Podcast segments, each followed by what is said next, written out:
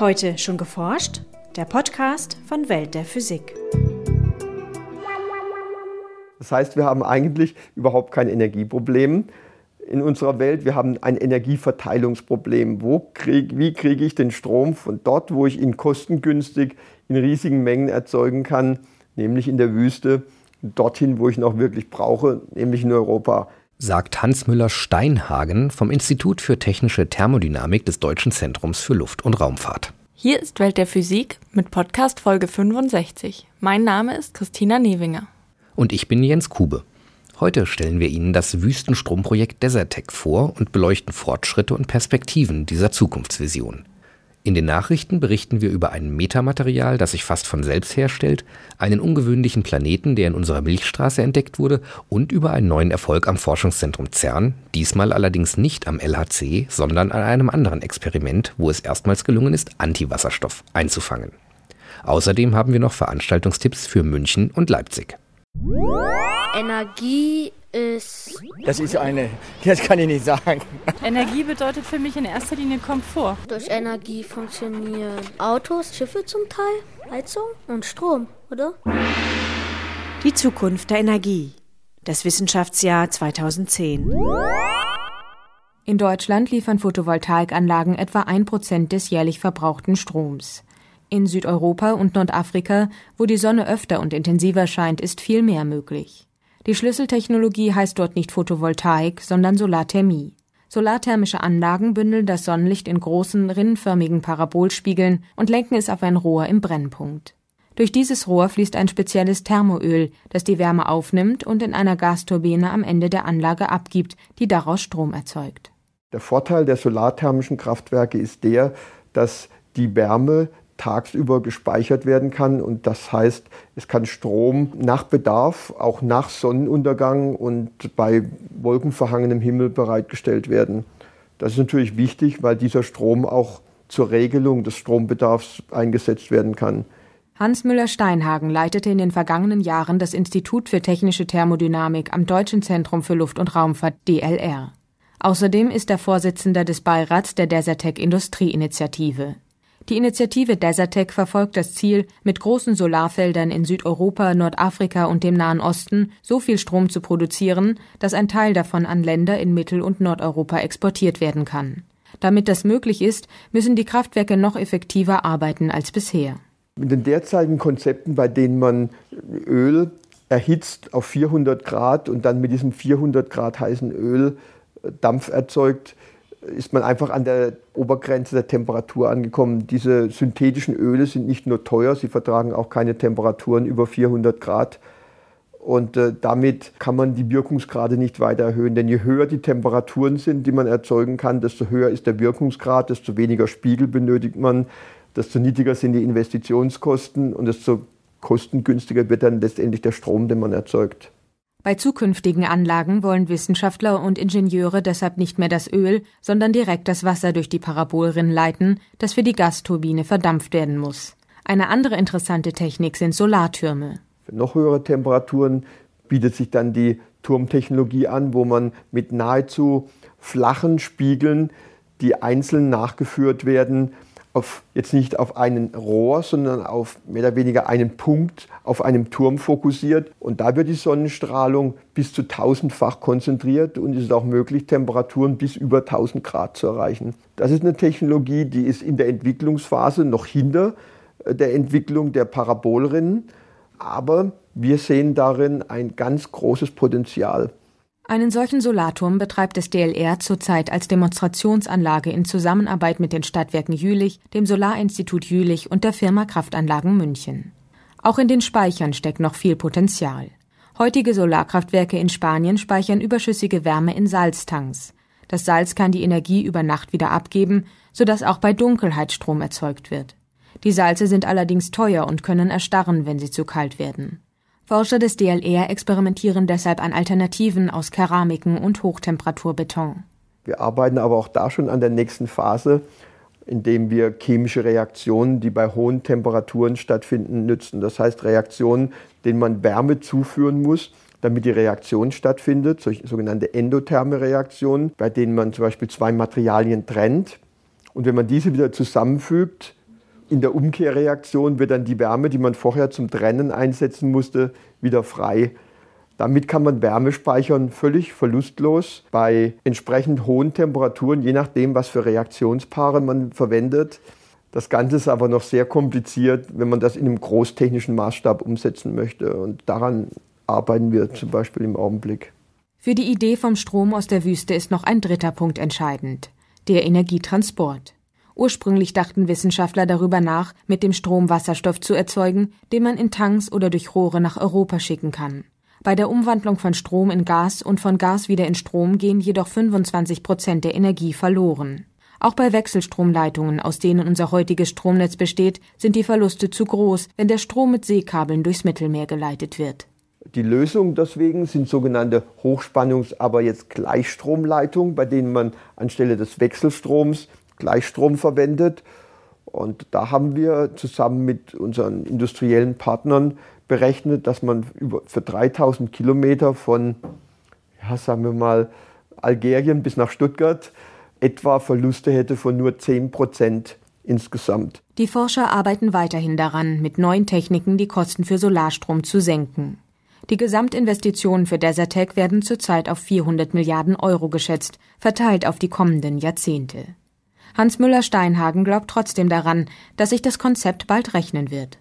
Zielgröße ist, dass ab 2020 bis 2025 der Strom über Importe von solarthermischen Kraftwerken völlig wirtschaftlich wettbewerbsfähig ist mit Strom aus konventionellen Kohle, Gas, Kernkraftwerken, Mittellaststrom, also Strom, der auch zum Regeln eingesetzt wird. Und dann danach wird es billiger.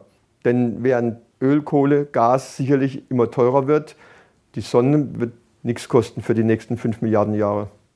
Energie ist ein sehr rares Gut. Sonne ist Energie. Die Zukunft der Energie.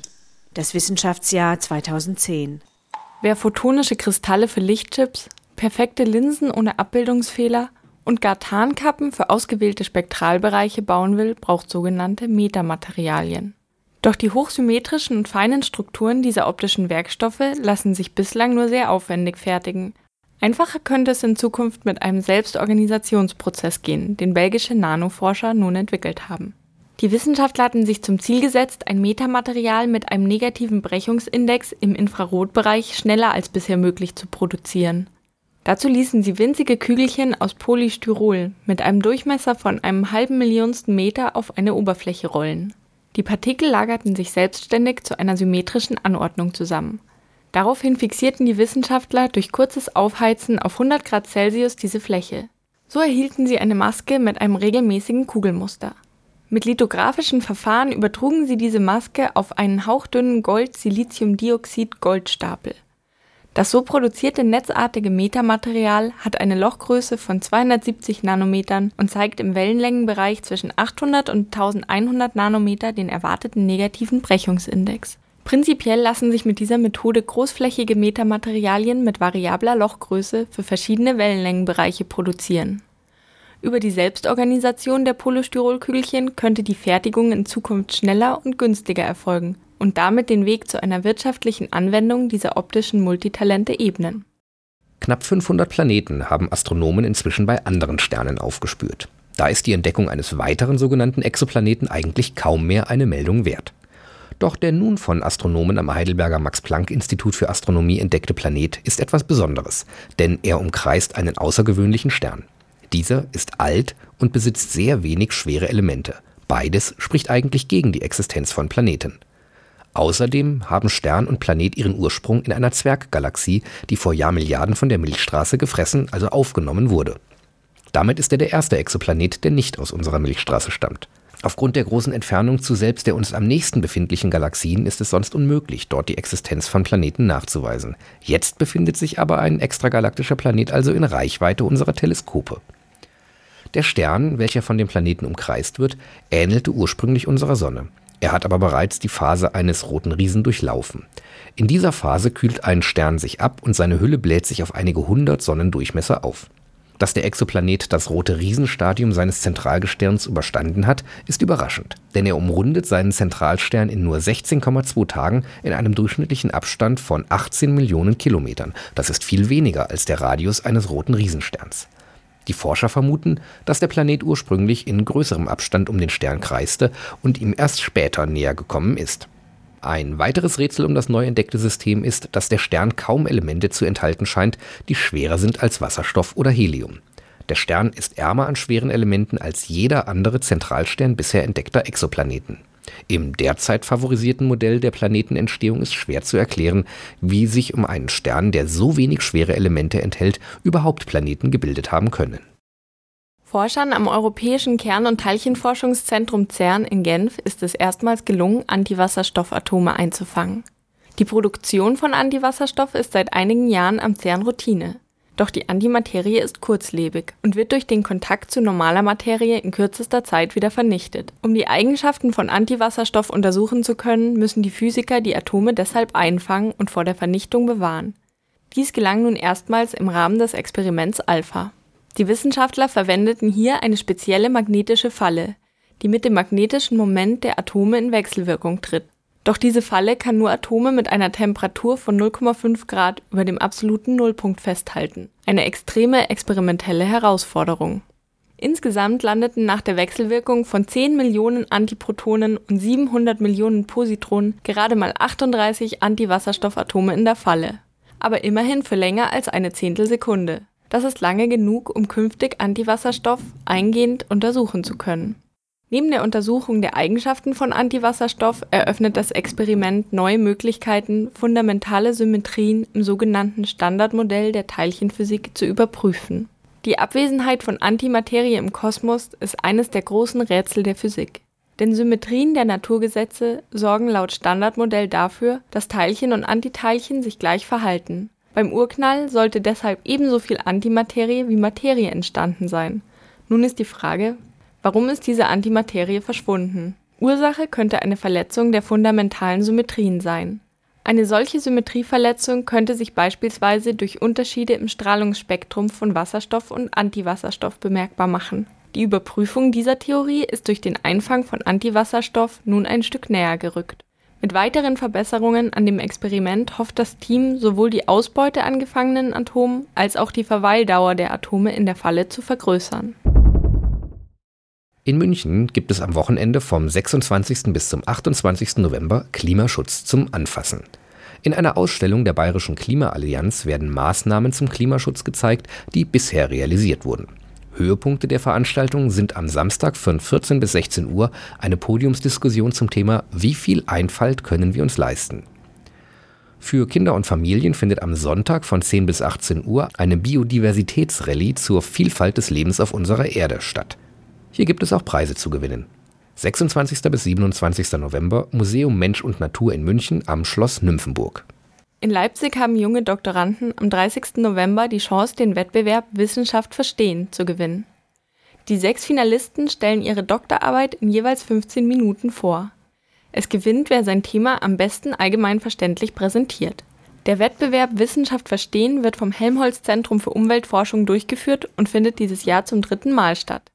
Er soll die populärwissenschaftliche Auseinandersetzung junger Wissenschaftler mit ihrem Dissertationsthema fördern am 30. November um 15 Uhr im Helmholtz Zentrum für Umweltforschung in Leipzig. Das war's für heute. Bleiben Sie wissenschaftlich und laden Sie uns auch nächstes Mal wieder herunter. Und übrigens, seit wenigen Tagen haben wir auch eine Facebook-Seite. Einfach in Facebook nach Welt der Physik suchen. Welt der Physik wird Ihnen präsentiert vom Bundesministerium für Bildung und Forschung und der Deutschen Physikalischen Gesellschaft.